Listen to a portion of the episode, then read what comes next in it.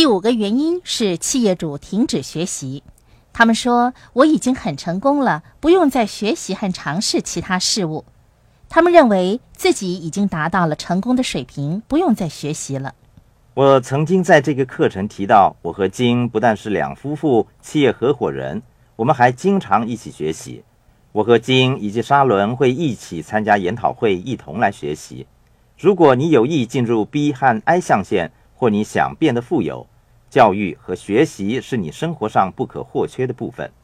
以上我们谈到了一些小企业停留在小企业规模的原因。